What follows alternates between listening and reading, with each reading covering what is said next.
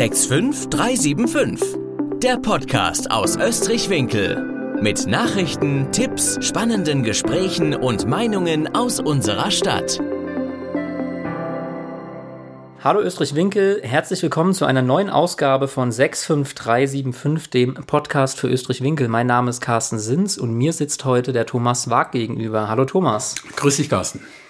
Ja, Thomas, ähm, so ein bisschen bin ich ja vor den äh, Podcast-Aufnahmen immer nervös. Das legt sich dann nach den ersten Sätzen und ähm, wenn dann, und wir haben ja hier was Gutes im Glas, äh, so das erste Stückchen Wein getrunken ist, aber heute ein bisschen mehr, weil ich habe einen richtigen Profi gegenüber sitzen, einen ehemaligen Sportreporter, ähm, bist jetzt vor kurzem in Ruhestand gegangen, wobei Ruhestand kann man es nicht richtig nennen. Bevor wir quasi zu dem Thema kommen, ähm, habe ich bei Facebook bei dir entnommen, du warst jetzt länger unterwegs in Indien. Vielleicht erzählst du da mal kurz was drüber. Das ist eine alte Geschichte, die wir immer fortsetzen. Ähm, ich muss ehrlich sagen, ich hatte Indien nie auf dem Radar als Reiseland. Und dann kam ein Freund, ein Althippie, der hat seine Frau damals in Goa kennengelernt. Das ist dieser wunderbare westliche Bundesstaat mit langen Stränden und Palmen und also wunderschönes Plätzchen. Und der sagte, hey, kommt mal mit.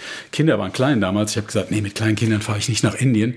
Das geht nicht. Und wir haben es trotzdem gemacht. Und es war die beste Entscheidung, die wir getroffen haben. Und seitdem sind wir Dauergast in Indien. Immer wenn es hier schmuddelig und ungemütlich wird, äh, spätestens nach Weihnachten, dann brechen wir auf haben einen festen Platz in Goa, eine Wohnung, die wir im Bedarfsfall immer wieder anmieten können, sind dort nicht wie Touristen zu Hause, sondern eigentlich wie Dorfbewohner in dem kleinen Dorf. So akzeptieren uns die Leute da auch.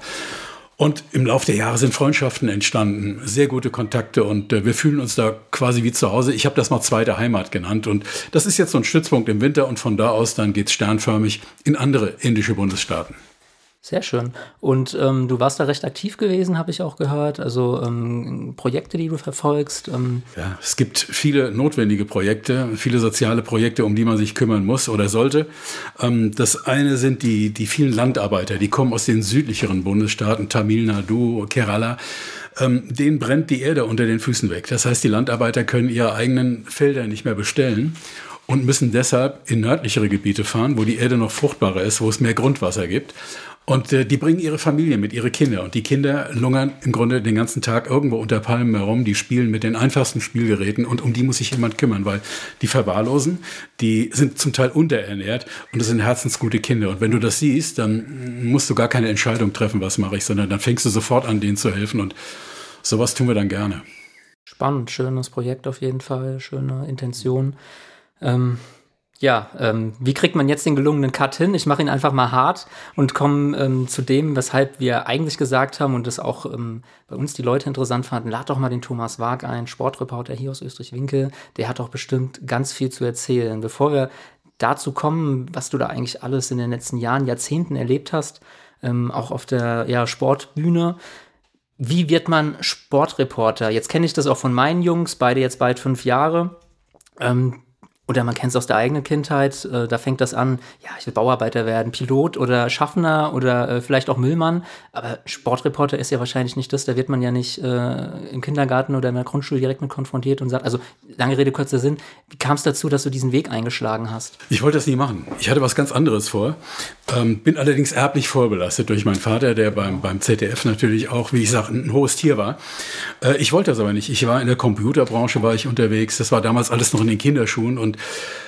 hat aber irgendwann bin ich morgens wach geworden und habe gedacht, mein Gott, ähm, du hast schon wieder den Studienausweis gefälscht, damit dein Vater Kindergeld bekommt für dich. Du gehst gar nicht mehr in die Uni, obwohl du dann noch immatrikuliert bist. Ähm, sei irgendwann mal ehrlich und, und leg die Karten einfach auf den Tisch. Und dann habe ich das getan. Der Alte war stinkesauer. Und ich habe gesagt, pass auf, ich kümmere mich jetzt um einen Job und äh, ich mache was Richtiges. Ich will nicht fertig studieren. Ich sehe da keine Perspektive. Lehramt wollte ich nicht.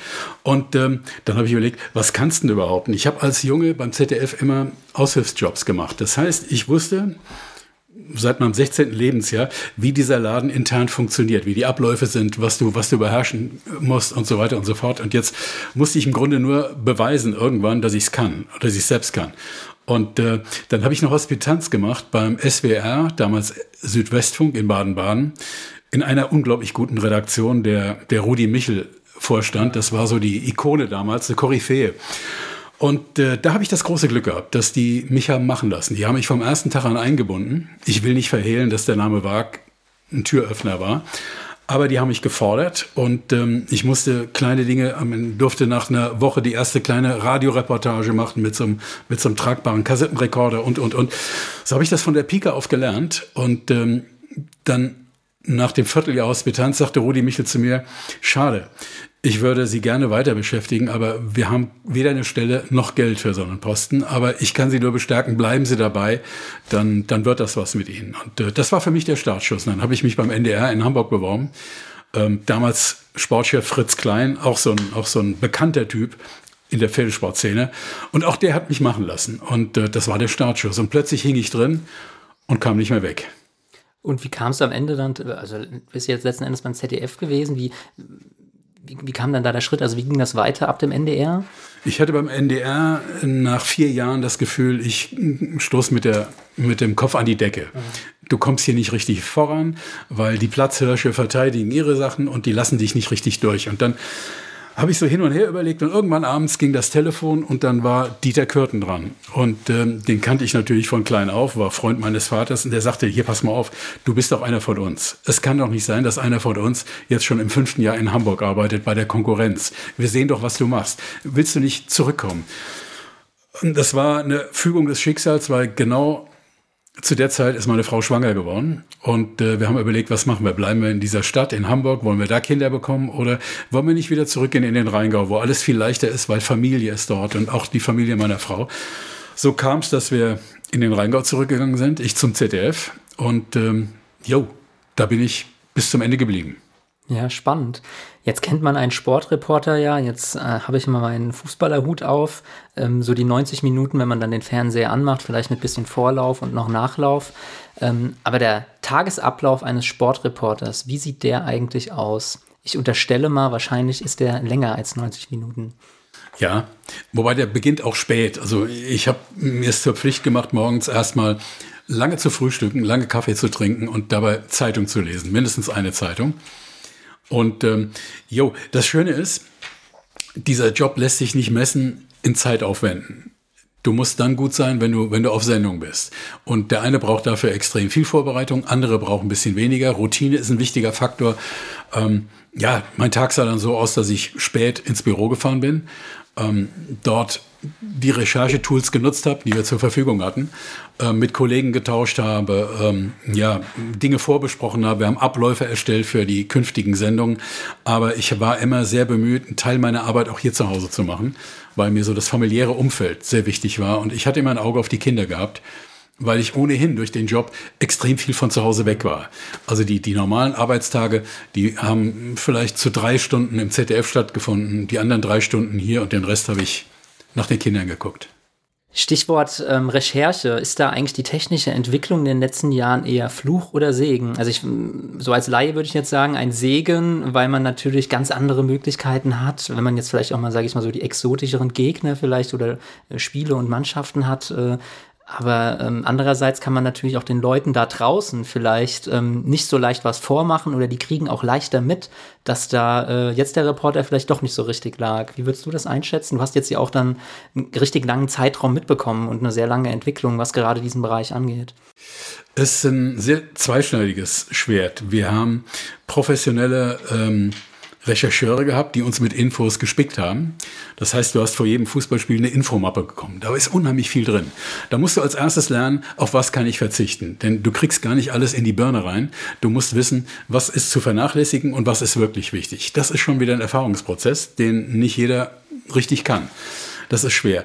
Dann sind, und da sage ich ja nichts Neues, ganz viele Fake News unterwegs. Jeder hält sich mittlerweile für einen Bundestrainer, für einen Fachmann und jeder kann auf jedem möglichen sozialen Forum kann, kann, kann sich ausmüllen und ausschütten. Und das wird dann zum Beispiel auch gleich eins zu eins übernommen, auch von vielen Kollegen. Ähm, das, das macht die Sache nicht leichter. Also ich muss oder ich möchte mit den ganz jungen Kollegen heute nicht mehr tauschen, weil die haben eine Flut an Informationen und äh, wenn du jetzt zum Beispiel von dem einen Informationsdienst nachweislich nicht genug Informationen auswertest und in deine Reportage einbringst, dann kriegst du von denen auf Facebook einen mit. So sieht das aus. Und das ist ein sehr unfaires Geschäft. Äh, da wird natürlich auch eine Menge Geld verdient. Deshalb habe ich davon nie so viel gehalten. Wichtig ist, dass du gerade bei Live-Spielen einen guten Redakteur neben dir hast, den du vertrauen kannst, der nicht deinen Job will, der nicht nach deinem Job trachtet, sondern der dich wirklich unterstützt. Und wenn du den hast, dann ist das mehr als die halbe Miete. Und da muss ich ehrlich sagen, den habe ich nicht immer gehabt. Da hatte Bela Reti, mein Freund, mit dem ich erbitterter Konkurrent war, ähm, oft die besseren Leute an seiner Seite, von denen er dann auch sehr stark profitiert hat. Das heißt aber auch, ähm, man sitzt da ja quasi, also es gibt den einen Reporter, aber man sitzt de facto da nicht alleine in der Kabine. Nee. Okay, das ist Teamarbeit. Genau, du hast immer einen neben dir, dann hast du auch noch Hinterleute im, im Studio, die, äh, der Leiter der Sendung zum Beispiel, und äh, der der permanent was aufs Ohr sagen kann, wenn ihm was auffällt. Also du bist nicht alleine, im Gegenteil. Manchmal wäre ich gern ein bisschen mehr alleine gewesen, aber es, es prasselt unglaublich viel auf dich ein. Und du hast ja gerade gesagt, äh, so eine Kunst ist dann erstmal das Weglassen lernen. Ähm, ich erweitere es mal, was äh, Jetzt bist du natürlich so ein bisschen subjektiv an der Stelle wahrscheinlich, aber was zeichnet denn den guten Reporter aus? Also muss der, muss der alle Informationen bringen? Muss der sich auch mal zurücknehmen können? Also was ist so oder was war dein Anspruch eigentlich, wie du die, äh, die Zuschauerinnen und Zuschauer abholen willst? Damit? Ich habe es versucht, nüchtern zu machen. Ähm, vielen Zuschauern war ich oft auch zu ruhig, zu temperamentlos. Das war eine immer wiederkehrende Kritik. Ähm, aber das ist mein Naturell. Und ich habe mir gedacht, mein Gott, jeder sieht das Fußballspiel doch selbst. Ich muss ihm nicht sagen, dass Rummenigge jetzt auf Hönes passt. Das sieht er doch gerade. Und ich muss auch nicht die Information verkaufen, dass Gerd Müller bevorzugt zwischen der 12. und der 24. Minute trifft, wenn wir schon in der 35. Minute sind. Es gab eine Überflutung, eine Übermüllung an, an Statistiken. Das haben wir irgendwann vor 20 Jahren begonnen, von den Amerikanern zu übernehmen, wo jeder Sport extrem statistisch strukturiert wird. Und dagegen habe ich mich immer gesträubt. Und ähm, ja, ich glaube, das ist wichtig, dass du nicht zu sehr auf diese Statistik vertraust, sondern ähm, das, was du siehst, interpretierst. Wenn du siehst, dass, dass, dass innerhalb von zehn Minuten der zwölfte Pass oder die zwölfte Flanke von der rechten Seite kam, dann kannst du die Frage stellen, was macht eigentlich die linke Seite, Seite vom Sportclub Freiburg? Ist die heute nicht da, obwohl Günther da eigentlich ein guter Mann war? Ähm, das musst du dann interpretieren und in deine eigenen Worte fassen, denn das sieht der Zuschauer nicht unbedingt. Da musst du ihm helfen. Aber das, was er ohnehin sieht, muss ich ihm nicht noch sagen wo ich selbst auch ein bisschen immer mit mir als Zuschauer ähm, schwanke, muss denn ein guter Sportreporter eigentlich neutral sein? Also da spielt jetzt Deutschland gerade im Finale und dann wird in der Verlängerung, nehmen wir mal 2014, knallt der Götze das Ding da rein. Ja? Ähm, also bleibt man da neutral oder kann man da auch mal aus sich rausgehen? Vielleicht hast du auch deinen Lieblingsclub, den du schon mal moderiert hast. Ähm, also Tom Bartels hat im Endspiel ähm, Götze quasi zu dem Treffer eingeladen, indem er ihn aufforderte, mach ihn. Äh, das fand ich gut in der Situation. Ach, daran lag es, dass er ihn gemacht hat. genau. okay, ja. äh, das fand ich in der Situation gut, denn du bist ein deutscher Reporter, da spielt Deutschland um die Krone und äh, da kann man dann, glaube ich, auch ein bisschen Zurückhaltung vernachlässigen. Es gibt aber auch eine Menge anderer Beispiele, die ich selbst erfahren habe. Ähm, Eintracht Frankfurt im Europapokal gegen, das war nicht gegen Neapel, das war gegen Palermo äh, in Frankfurt die Eintracht ist rausgeflogen. Ich war oder bin immer noch großer Sympathisant der Eintracht. Und wenn die Mannschaft dann nicht gut spielt, dann passiert Folgendes. Das ist ein, eine psychologische Geschichte. Du gehst härter mit der Mannschaft ins Gericht, als du es sonst tun würdest, weil sie dich ja gerade auch ein bisschen verletzt. Also eigene Enttäuschung, die da mitschwingt. Genau, ja. genau. Und äh, das darf dann eigentlich nicht passieren. Insofern tust du als Reporter immer gut daran, wirklich, so lange wie es geht, ganz objektiv zu bleiben. Ähm, jetzt haben wir gerade viel auch äh, immer Fußball angerissen. Hast du nur Fußball gemacht oder auch andere Sportarten nee, eigentlich? Ich habe, ähm, ich war in der Branche mal als Schwimmpapst bekannt. Ähm, Schwimmen war, war eigentlich das größte Ding, ähm, meine noch größere Leidenschaft. Ich bin dadurch Zufall hingekommen, weil ich mit Michael Groß befreundet war vor, vor langen, langen Jahren. Und äh, dann war ich als, als Azubi quasi bei den Olympischen Spielen 1984, meine allerersten, in Los Angeles dabei. Und äh, damals Reporter fürs Schwimmen in der ARD war Jörg von Torra. Flieg, Albatros, flieg. Das war der Spruch, der ihn berühmt gemacht hat. Und ähm, am letzten Tag dieser, dieser olympischen Wettbewerbe sitzen wir in irgendeiner Lounge und da sagt der von Torra zu mir, du pass mal auf, ähm, du kennst doch den Michael Groß, ich würde mich gerne vom Schwimmen zurückziehen. Ich will jetzt andere Jobs übernehmen, da wird was frei. Wäre das nicht was für dich? Ich sag ja, könnte ich mir gut vorstellen, äh, hätte ich Spaß dran. Traust dir das zu? Ich sag, ich traue mir das schon zu. Und ein Jahr später war ich Live-Reporter Schwimmen bei der ARD, bei den Olympischen Spielen, nicht Olympischen, bei den Europameisterschaften in Sofia. Und von da an habe ich alle Olympischen Spiele, alle Welt-Europameisterschaften gemacht und habe durch den Schwimmsport im Grunde die Welt gesehen. Das war, das war ein großer Rat von Jörg Wodenthauer damals, der sagte, pass auf, die nächsten drei, nee, zwei der nächsten vier Weltmeisterschaften finden in Australien statt. Da kannst du schon mal umsonst das Land kennenlernen. Also ich habe durch den Schwimmsport die Welt gesehen und auch unglaublich viele nette Leute kennengelernt. Ähm, noch so ein Sidekick war, Schwimmer sind viel, viel angenehmere Sportler als Fußballer. Du wirst keinen Schwimmer kennenlernen, der arrogant ist, der mit seinem Gehalt protzt, der lamentiert über den Trainingsaufwand, den er betreiben muss, weil er einfach von morgens um fünf bis abends um acht im Wasser ist. Und äh, das hat mich immer sehr, sehr stark beeindruckt und deshalb habe ich vom ersten bis zum letzten Tag am liebsten Schwimmen gemacht. Und ähm, ist das jetzt eine Exklusivität, die die Schwimmer haben oder glaubst du, ist das so der Unterschied, wo halt einfach vielleicht noch nicht ganz so viel Geld fließt und ähm, die Leute auch noch so ein bisschen den eigenen Sport wirklich noch vielleicht sogar nebenher machen. Oft, das hat man ja gerade bei diesen, ich will gar nicht sagen Randsportarten, das ist Schwimmen ja nicht, aber äh, Fußball, da weiß man in den Top-Ligen, das ist dann auch der Hauptberuf. Das ist ja in vielen anderen Sportarten, wenn wir jetzt mal so die olympische Breite durchgehen, ist das ja gar nicht der Fall. Also die machen das ja alle nebenher, neben, weiß ich nicht, Bundeswehr, wenn sie freigestellt sind, Polizei oder sogar tatsächlich neben einem klassischen Hauptberuf. Ich bin da ja immer als, auch als Zuschauer immer fasziniert, wenn ich dann irgendwie da erfahre, ja, weiß ich nicht, irgendein plattes Beispiel, Olympiade, äh, Finale, Schießen und der geht dann irgendwie einen Tag über, verlegt der Fliesen und morgens, wie du gerade gesagt hast, und irgendwie spät abends dann noch trainiert er in der Halle und steht jetzt im Olympiafinale, ja. So. Ja, das ist, ähm, Florian Wellbrock ist im Moment so der beste deutsche Langstreckenschwimmer und Sarah Köhler ist jetzt seine Frau. Die beiden äh, habe ich vor drei Jahren nochmal porträtiert, heißt es. Und ähm, das war, das war äußerst angenehm und war für mich eine Bestärkung, wieder diese, diese absolut normalen Leute kennenzulernen, die von ihren Sponsorengeldern und von dem, was aus dem Innenministerium kam, nicht mal richtig leben konnten. Die hatten das Glück gehabt, einen ganz emsigen Verein in Magdeburg zu haben, mit einem, mit einem sehr guten Trainer. Aber wenn ich sehe, die sind morgens, ich war bei denen im Trainingslager in Sierra Nevada, die sind morgens um 5 Uhr aufgestanden, lagen um 6 Uhr im Wasser. Und abends um fünf habe ich sie immer noch in der Schwimmhalle getroffen. Es gab Pausen dazwischen, aber wenn ich diesen Aufwand sehe, was die ein Pensum 40 Kilometer in der Woche schwimmen, das ist so immens, das geht so auf die Knochen. Und ein Fußballprofi, der hat um 10 Uhr morgens Training, ist um 12 Uhr spätestens durch, wird massiert, geht duschen, fährt nach Hause, macht die Playstation an. Das ist so der normale Alltag. Und äh, wenn du ihn interviewen willst, äh, musst du ihm meistens hinterherrennen und äh, 20-jährige Millionäre lassen sich nicht so gerne interviewen und du musst sie bitten und betteln. Und äh, auch so ein Grund, warum ich dann oft lieber Schwimmen gemacht habe als Fußball. Ähm, diese Affinität zum Schwimmen oder nehmen wir auch Fußball, ähm, mal die Frage an den Sportreporter. War der Sportreporter Thomas Wag auch selbst mal sportlich aktiv äh, in dem Bereich oder woanders? Ich habe äh, tatsächlich versucht, Leistungsschwimmer zu werden. In Eltville war damals ein sehr emsiger Schwimmclub, der zu meiner Zeit auch gegründet worden ist. Aber wenn du dann 15 bist und bist im Schwimmbad und ähm, um 18 Uhr soll das Training beginnen und auf der Decke deiner Clique liegen die schönsten Mädchen aus dem Ort und du sollst jetzt da oben zwei, drei Stunden äh, Karren zählen, dann überlegst du dir irgendwann, machst du das Richtige.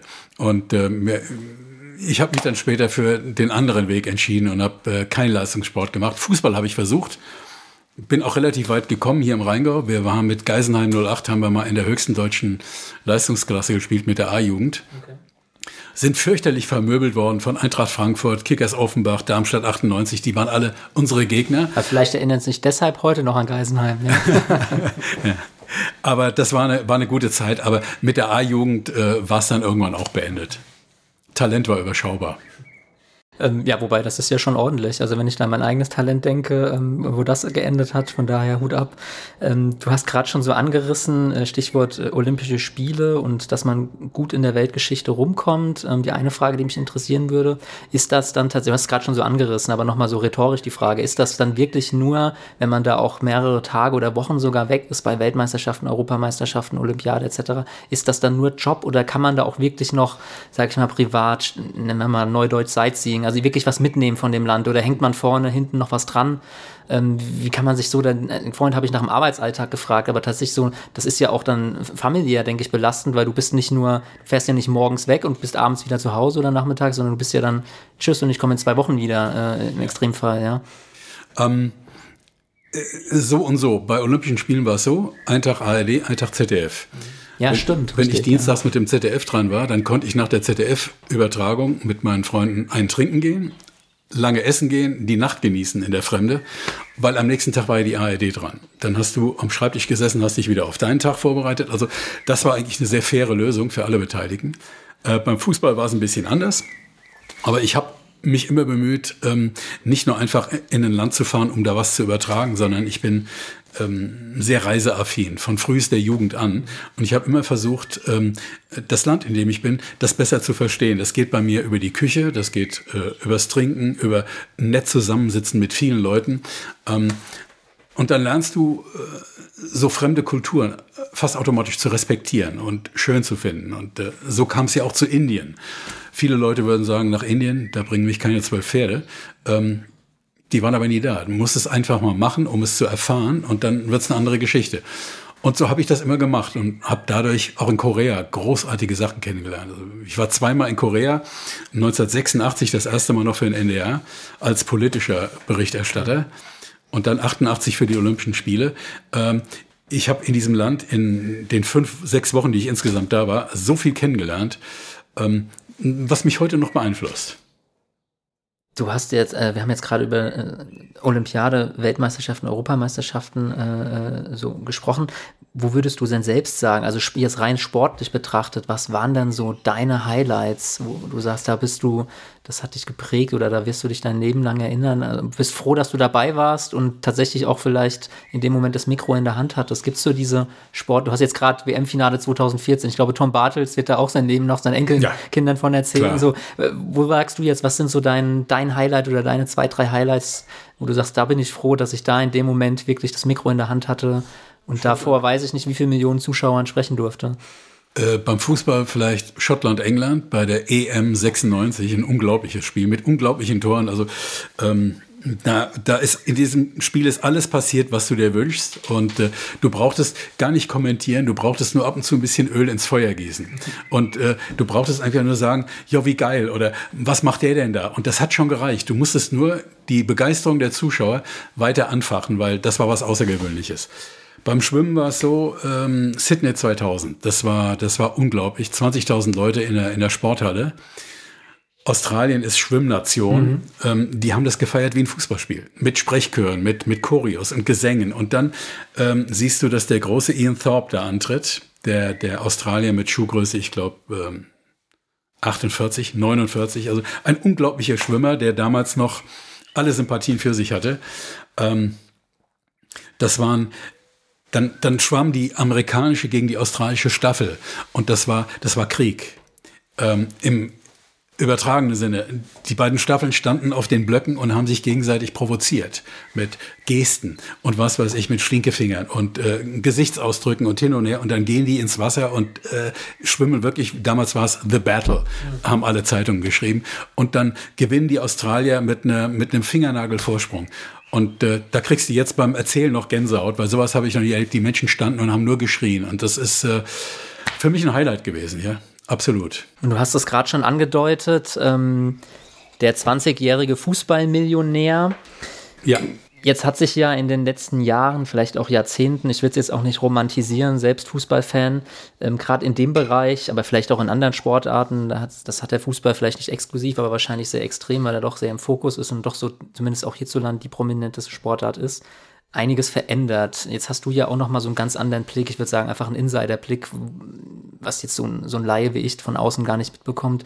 Wie beurteilst du diese Entwicklung? Ich sage es auch mal ganz platt, diese, diese Finanz- und Geldflut, die da in diesen Sport reinfließt. Ähm, nehmen wir jetzt mal die Champions League, dass da sehr überspitzt formuliert jetzt irgendwie so ab dem Viertelfinale eigentlich nur noch äh, nicht mehr Clubs, sondern äh, in Anführungszeichen äh, Unternehmen, Konzerne gegeneinander spielen, so ein bisschen äh, entromantisiert an der Stelle. Also wie, wie bewertest du das? Äh, hast du da, äh, sagst du, das ist eine normale Entwicklung, ein Zeitgeist oder würdest du dir das auch, also würdest du da vielleicht auch sagen, naja, das war früher, als ich angefangen hat, war das, also natürlich war es ein bisschen anders, aber ähm, sagst du eher, das ist eine ungesunde Entwicklung oder gehst du da, blödes Wortspiel, sportlich mit um und sagst, das ist halt so, das kann man nicht ändern, sie spielen trotzdem noch gut Fußball oder wie, wie bewertest du das? Wie hast du das selbst wahrgenommen, nochmal mit einem sicherlich viel tieferen Blick und Einblick, den du durch deinen Job hattest? Es war mit ein Grund, warum ich früher aus meinem Job raus bin. Ich hätte noch bis, bis jetzt, bis nächsten Monat, hätte ich arbeiten können. Hab dann aber gedacht, nee, ähm, ich will das nicht mehr. Ich will, manche Sachen im Fußball will ich nicht mehr erleben. Und dazu gehört diese Extrementwicklung im Fußball sicherlich. Ähm, ich habe als Reporter und habe ja auch viel recherchiert, immer ähm, ein großes Interesse auch an den Hintergründen gehabt. Und äh, ich habe viele Dinge erfahren und gesehen, die in der Öffentlichkeit nicht bekannt sind. Ich kann auch vieles nicht erzählen von dem, was ich gesehen oder erlebt habe, weil ich es nicht belegen kann. Das heißt, ich würde sofort juristisch belangt werden. Aber wenn ich erlebe, wie viel Schwarzgeld in dieser Branche läuft, davon macht sich keiner eine Vorstellung. Was Spielerberater unterm Tisch aushandeln, das ist äh, mit unsittlich noch, noch gelinde erklärt.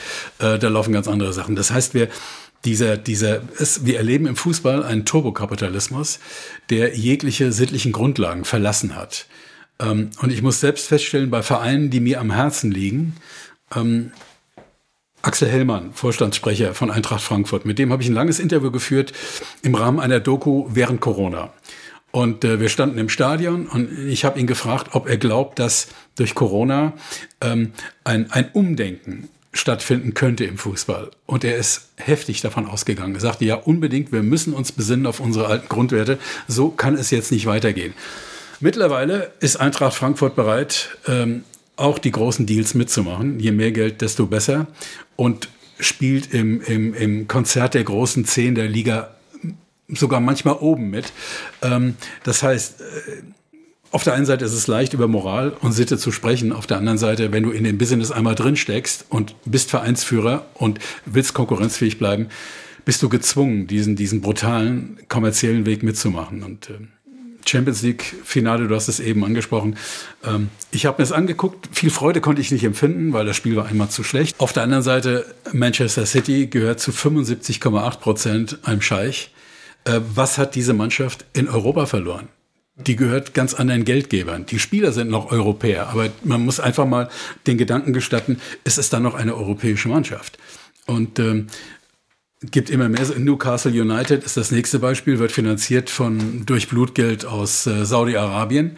Ähm, also die, ja die halbe englische Liga. Eben. Und die moralische Empörung darüber, die kommt mir ein bisschen zu kurz. Ich, ich finde, es lohnt sich darüber ein bisschen mehr nachzudenken. Stichwort Champions League Finale, fällt mir was ganz anderes ein, jetzt eigentlich sehr aktuell. Ähm, deine Kollegin oder Ex-Kollegin Claudia Neumann hat jetzt dieses Finale moderiert, äh, kommentiert. Das erste Mal eine Frau, die ein Champions League Finale äh, im Endeffekt äh, moderieren durfte, kommentieren durfte.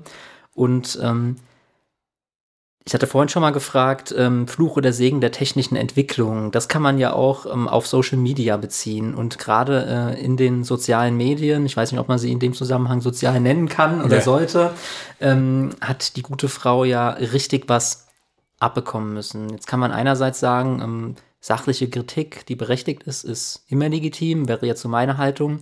Ähm, aber ähm, wie das ja teilweise ähm, dort auch kommuniziert wird, ich glaube, da brauchen wir auch gar nicht drüber reden, das ist natürlich je, jenseits von Gut und Böse. Aber so grundsätzlich mal äh, andere Einflugschneise, wie, wie bewertest du das? Das hast du ja auch in deinen letzten Jahren zumindest wahrscheinlich auch ähm, mitbekommen, dass da ein neues Medium erwachsen ist, ähm, wo ja auch ihr als Reporter nochmal ganz anders auch einfach im, im Blickfeld, im Fokus steht. Also ich habe selbst einen Twitter-Account, den ich jetzt nicht mehr so aktiv nutze, aber wenn da irgendwie ein halbwegs äh, prominent prominentes Spiel läuft, äh, was dann halt irgendwie so im, in der Primetime abends läuft. Und man kann ja gar nicht, äh, man kann es ja gar nicht richtig machen. Also da, egal was man da gefühlt, also gefühlt, was man da sagt, kriegt man ja immer irgendwie sein, seinen Shitstorm ab. Wie geht sowas, äh, wie gehst du mit sowas um? Also wahrscheinlich wird es dir ähnlich gegangen sein, du wirst auch deine Spiele moderiert haben und da gab es auch Kritik. Denkst du dir da, links rein, rechts raus oder äh, hast du dir das zu Herzen genommen? Also wie, wie geht man damit um? Weil ich stelle mir, ich ganz andere, ganz anderer Fokus. So als Kommunalpolitiker ist man das auch mal gewohnt oder in der Politik, dass man natürlich Kritik annehmen muss, das gehört auch dazu. Es gibt immer diese Grenze, aber so, so ganz mhm. spurlos geht es natürlich nie an einem vorüber. Und ich kann mir auch nicht vorstellen, dass das für einen, und bei mir ist das dann hier vielleicht mal der eine, der im Infostand mal schimpft, so, und dann sage ich, ist okay und ich kann da auch ruhig schlafen, aber wie gesagt, ich, trotzdem nehme ich das in dem Moment wahr und nehme das natürlich ernst. Aber jetzt sind das bei euch ja wirklich Millionen, das ist ja nicht mal übertrieben, die da vom Fernseher sitzen und ein und wenn es nur ein Bruchteil ist, sind das auch noch Tausende, die dann irgendwie zum Handy greifen, zum Laptop oder irgendwas reintippen und es ist nicht immer nur, sage ich mal, die eben erwähnte sachliche Kritik. Also was, was macht das mit einem? Verändert das einem? Hat man da Hemmschuhe? Da, darf man die haben? Äh, oder muss man das dann bewusst ablegen? Ich stelle mir das ungemein schwer vor. Es ist sehr schwer. Bei Claudia Neumann muss ich sagen, sie hätte bei diesem Champions League-Finale die beste Reportage ihres Lebens abliefern können. Sie wäre trotzdem kritisiert worden. Von Leuten, äh, die sich natürlich eine, eine Face-to-Face-Diskussion nie stellen würden, sondern die Auch nutzen. das kenne ich übrigens aus der Politik. Ja. Ja, genau. Sie nutzen dieses, und dann sage ich, dieses asoziale Medium und, ähm, und hauen drauf, weil sie wissen, sie können es ungestraft tun. Sie würden aber in der Diskussion nie standhalten können. Das sind Feiglinge. Das sind Menschen, die, die verachte ich zutiefst und damit befasse ich mich auch nicht. Ich habe mich auch während meiner aktiven Zeit damit überhaupt nicht befasst. Ähm, ich habe vieles gelesen, vieles lesen müssen über mich, äh, habe aber relativ früh angefangen, das ist vielleicht meiner Mentalität und meinem Naturell geschuldet, ein dickes Fell zu bekommen. Ich kann mittlerweile Dinge sehr leicht an mir abtropfen lassen. Es gibt aber Kritiken von, von guten Kollegen. Wenn du die liest und die geben dir einen mit, dann tun die weh ähm, ich müsste lügen, wenn es anders wäre. Also ich habe ich hab viel Kritik im Laufe meiner, meiner Karriere einstecken müssen und vieles hat mich auch verletzt. Ähm, das ist aber eine Sache, die musst du im Büro lassen. Wenn du dann nach Hause fährst, dann darfst du nicht im Auto sitzen und am Rhein hier entlangfahren bis Winkel und das Ding mit nach Hause bringen, weil dann leidet deine Familie darunter. Ich habe das irgendwie geschafft, das Ding in Mainz auf dem Lerchenberg zu lassen. Und das war, war ganz gut. Das ist aber nicht allen Kollegen so gelungen. Also ich habe bei Bela Reti erleben müssen, wie er wie er einen Shitstorm nach dem anderen erlebt hat. Extrem verletzend, eher abschneidend. Ähm, vieles hat er gar nicht gelesen, weil er ist zum Beispiel nie auf Facebook, auf Twitter auch nicht.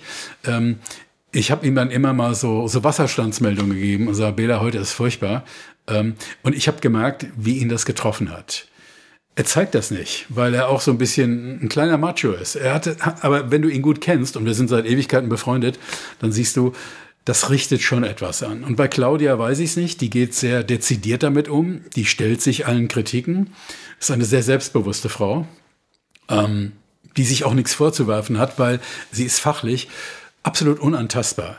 Wir können über ihre Stimmlage sprechen. Äh, die trifft manchmal auch bei mir einen Nerv, gerade wenn es lauter wird, wo ich sage, hm, tut mir jetzt ein bisschen weh. Ähm, aber was die fachlichen Inhalte anbelangt, unbestechlich, großartig. Äh, Im Champions League-Finale hat sie mir ein bisschen zu viel gequasselt. Und wenn du viel redest, machst du viele Fehler. Und da sind so ein paar kleinere Fehler entstanden, die jetzt natürlich alle ganz, ganz hoch eingestuft werden. Völliger Quatsch. Also wir leiden unter diesen ausufernden asozialen Medien ähm, in allen Lebensbereichen. Ähm, das ist für unsere ganze Gesellschaft. Und dieses bisschen Sportreportertum ist ja nur ein kleines Abbild. Wir, die ganze Gesellschaft leidet darunter. Ähm, Spitzenpolitiker, ich sage jetzt nur Habeck, was, was gegen den über die asozialen Medien an Kampagnen losgetreten worden ist, ist beispiellos in der Geschichte der Bundesrepublik. Äh, du kannst die besten Vorhaben haben, du hast nachher nicht mehr die Chance, das umzusetzen. Und das ist eine Sache, das ist eine Sache, über die wir schleunigst nachdenken müssen, weil da wird mehr Schaden angerichtet, als dass es uns nutzen würde. Ja, du sagst es, es ist in der Tat ähm, nicht nur ein Problem, was äh, Sportreporter im Endeffekt äh, erleiden müssen. Ich habe ja gerade die Andeutung gemacht und äh, du hast jetzt quasi auf die bundespolitische Ebene und im Endeffekt äh, ein komplett gesellschaftliches, äh, gesellschaftspolitisches Thema, was sicherlich ähm, uns wahrscheinlich die nächsten Jahre, Jahrzehnte noch beschäftigen wird. Allerdings, ja. Ja, Stichwort soziale Medien ähm, würde mich nochmal interessieren. Würdest du sagen, das ist so das Einzige, was sich in den letzten Jahren, Jahrzehnten an dem Berufsbild geändert hat, neben auch so der technischen Entwicklung? Das hatten wir am Anfang jetzt von dem Gespräch. Oder was würdest du auch sagen, was hat sich da in den letzten Jahren, Jahrzehnten noch ähm, verändert? Also ich bin keiner von den Altkollegen, nenne ich mich jetzt mal, die, die sich da hinstellen und sagen, äh, zu unserer Zeit haben wir das besser, wir haben es anders gemacht. Mir fällt aber schon auf, dass die jüngere Generation, der, gerade der Fußballreporter, sich völlig anders begreift, als wir das früher getan haben. Ähm, die sehen sich heute als Teil der Veranstaltung, nicht nur als Kommentatoren, sondern auch ähm, als Überbringer der speziellen Nachrichten und äh, sie schmoren alle mit den Profis, also sie glauben, sie schmoren alle in einem Saft. Mhm. das ist eine, äh, gelinde gesagt, eine kleine Selbsterhöhung, ähm, die ich nicht nachvollziehen kann. Ähm, sie nehmen, oder viele nehmen sich einfach viel zu wichtig. ich habe vorhin schon gesagt, mein Naturell war es immer, eine Sache zu begleiten. Den Sport einfach nur zu begleiten und wenn es nötig ist, aufzuklären oder zu interpretieren oder auf irgendwas, was der Zuschauer gerade nicht sieht, hinzuweisen. Heute ist es so, dass ähm, viele junge Kollegen mit vorgefertigten Wortspielen auf den Sender gehen. Die räumen dann natürlich ab, weil sie extrem viel Lache haben. Und im Internet wird das natürlich auch schwer gehypt. Hast du heute den schon wieder gehört, was er da wieder rausgehauen hat? Ähm, das hat mit dem, mit dem eigentlichen Job des, des Fußballreporters nicht mehr viel zu tun. Die Leute glauben, sie seien Entertainer. Und deshalb finde ich, hat sich dieses Berufsbild zum Nachteil entwickelt. Es gibt immer noch großartige Kollegen, aber das Gros, gerade der jüngeren Kollegen, wir haben Streamingdienste, die immer mehr Live-Fußball anbieten. Äh, das ist eine Schwemme an ähm, sogenannten Kommentatoren, die ich einfach nicht mehr mag. Du hast vorhin ähm, angedeutet, du hast sogar einen Namen gesagt, Bela Reti, also in so einem Kollegenkreis erwachsen dann über die Jahre, wie man das wahrscheinlich bei jedem auch persönlich kennt, so auf der, auf der Arbeit, dass da Freundschaften entstehen, äh, sind aber auch tatsächlich ähm, zwischen dir und Sportlerinnen, Sportlern, sage ich mal, Freundschaften, Vertrauensverhältnisse entstanden, wo du jetzt sagst, das ist über das, ich habe die halt einfach mal moderiert, kommentiert, hinaus ähm, erwachsen. Ich habe ähm, einen sehr engen Freund gehabt, Uli Stein äh, legendärer Torwart, Arminia Bielefeld, ja. Hamburger SV, Eintracht Frankfurt. Ähm, wir waren das war während meiner NDR-Zeit, da ging es dem Uli wirtschaftlich sehr schlecht. Der ist über den Tisch gezogen worden durch Bauherrenmodelle. Das waren damals sogenannte Steuersparmodelle. Du hast eine Wohnung gekauft und man ist, man hat dir versprochen, du kriegst deine ganzen Steuern zurück. Dass diese Wohnungen heillos überteuert waren, hat man in der ganzen Euphorie nicht gesehen, sondern nur sein Profit. Und irgendwann stand dieser Superprofi Uli Stein, übrigens auch ein Idol meiner, meiner Jugend und Kindheit, stand da und war, war pleite. Und dann saßen wir abends in Hamburg in der Kneipe zusammen. Ich habe gesagt, du, pass auf, ich kenne einen Banker, Freund von mir. Soll ich ihn fragen, ob der eine Idee hat? Und er sagt er, mach mal. Und dann habe ich meinen Freund gefragt und sagte, ja, den müssen wir komplett sanieren. Das tut am Anfang weh, aber da gibt es Möglichkeiten, aus dieser Spirale rauszukommen. Und äh, daraus ist eine Freundschaft entstanden, die, die lange, lange Jahre gehalten hat. Ich war der einzige Journalist, der auf seine, seine Hochzeit eingeladen war. Und äh, das hat lange, lange Jahre gehalten, bis der liebe Uli, äh, wir haben neulich wieder drüber gelacht, aber er fing irgendwann an auf Facebook ähm, so AfD-gesteuerte äh, Argumente weiter zu verbreiten. Und dann habe ich ihn irgendwann aus meiner Liste verbannt und gesagt, du bist jetzt gelöscht, mein Freund, und deine Frau genauso.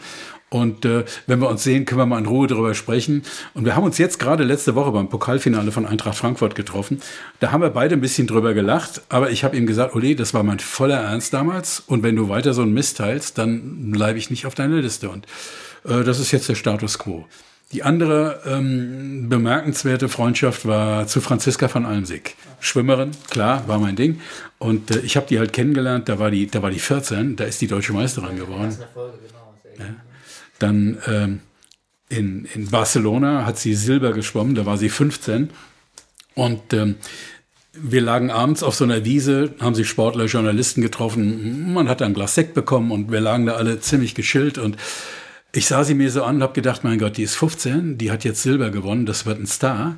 Eigentlich müsstest du ihr jetzt anbieten, ihre, ihre Geschäfte zu übernehmen war nicht mein Job. Ich habe es nicht gemacht, sonst wäre ich heute steinreich. Und äh, sie hat dann einen ganz guten Manager gehabt, aber leider hat einer ihrer Angehörigen das ganze Geld wieder durchgebracht und äh, es ist dann doch nicht die ganz große Erfolgsstory gewesen bis zum Ende, aber äh, das war eine, eine, eine Person, die hat mich sehr, sehr stark beeindruckt, weil in dem Alter so fokussiert zu sein, trotzdem so charming zu sein und eloquent mit allen Leuten umgehen zu können, das war oder ist ein besonderer Mensch, der leider auch sehr viel hat einstecken müssen, weil sie nicht immer die besten Berater hatte.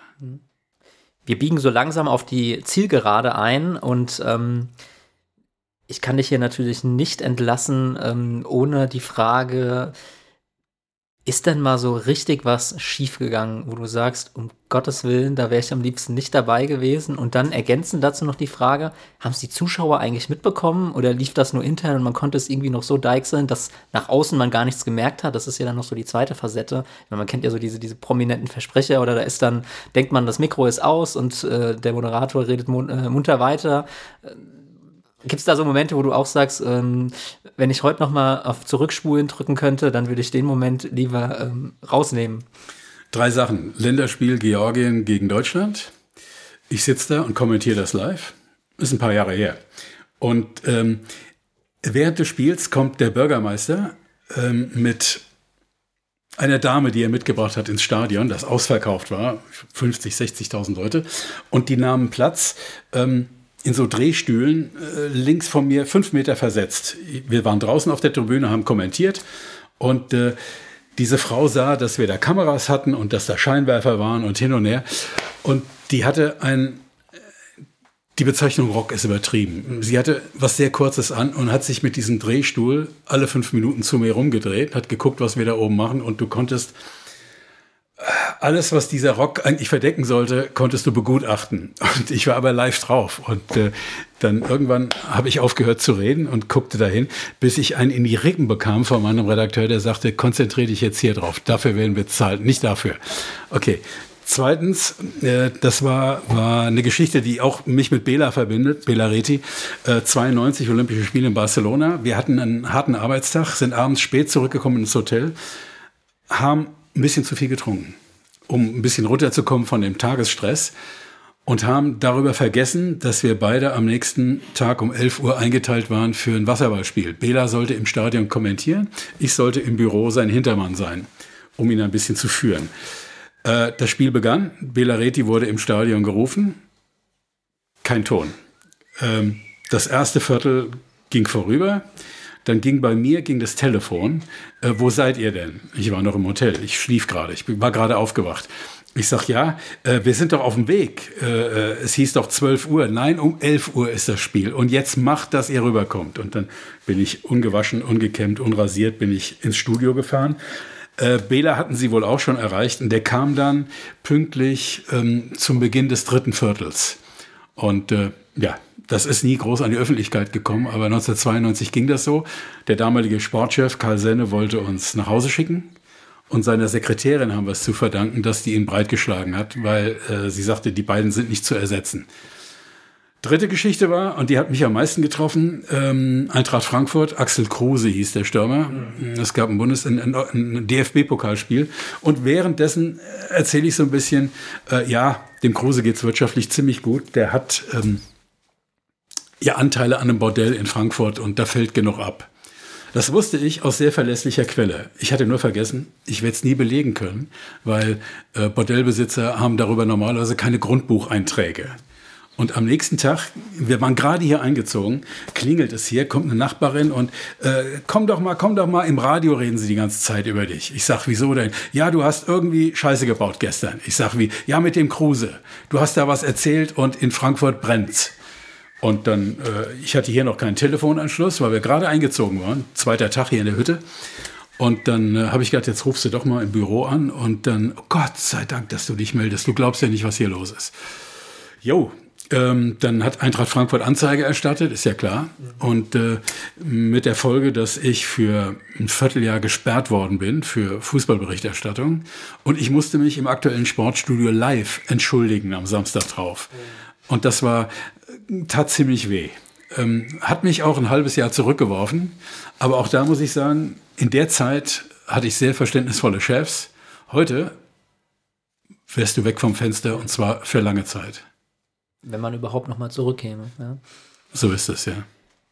Thomas, ich glaube, wir könnten noch äh, abendfüllend äh, und stundenlang reden, aber das wollen wir den Zuschauerinnen und Zuschauern, beziehungsweise Zuhörerinnen und Zuhörern, wir sind ja in einem Podcast, nicht zumuten. Unsere traditionelle Abschlussfrage an den Österreich-Winkler Thomas Wag, du hast sie auch angerissen, du warst auch schon mal woanders, bist aber gerne wieder mit deiner Familie zurückgekommen.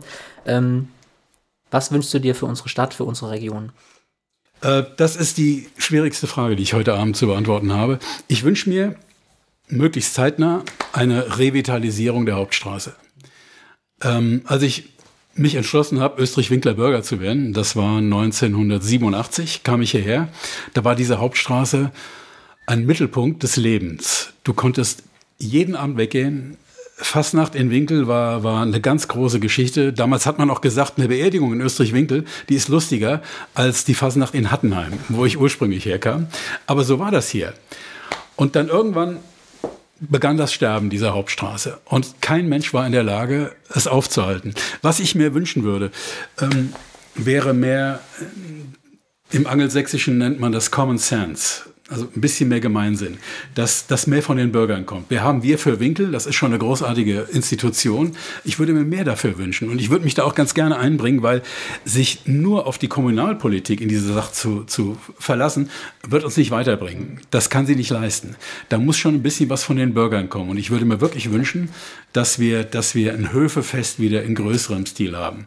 Äh, es muss ja nicht eine Kerb auf der Hauptstraße sein, aber dass diese Straße auch in der Lage ist oder die Gesellschaft dieser Straße in der Lage ist, ein paar Schandflecke zu beseitigen. Ich gehe ab und zu mal ganz bewusst zu Fuß von der Brentano-Scheune bis äh, zum Weingut Hamm. Ähm, das ist dann schon teilweise fürchterlich, was ich da sehen muss. Ich kenne die Ursachen. Abfall der, der Kaufkraft, äh, Zuzug von, von, von sehr viel fremden Leuten. Ähm, die Hotels, die, die dann plötzlich Flüchtlingsunterkünfte geworden sind und ähm, runtergegammelt worden sind. Ähm, ohne da irgendjemandem zu nahe treten zu wollen. Aber ich glaube, wenn wir die Hauptstraße hinbekämen, das hätte eine Wirkung, die strahlen würde. Auf die anderen Ortschaften auch. Das würde ich mir wünschen. Thomas, vielen Dank. Das hat eine Menge Spaß gemacht und ich hoffe, euch, den Zuhörerinnen und Zuhörern, ist es genauso gegangen. Tschüss, macht's gut.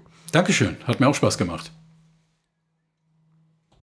Das war der 65375 Podcast, präsentiert von der SPD Österreich-Winkel. Ab sofort nie mehr eine Ausgabe verpassen. Abonnieren Sie unseren Podcast auf Spotify, iTunes, Deezer oder YouTube und bleiben Sie auf dem Laufenden.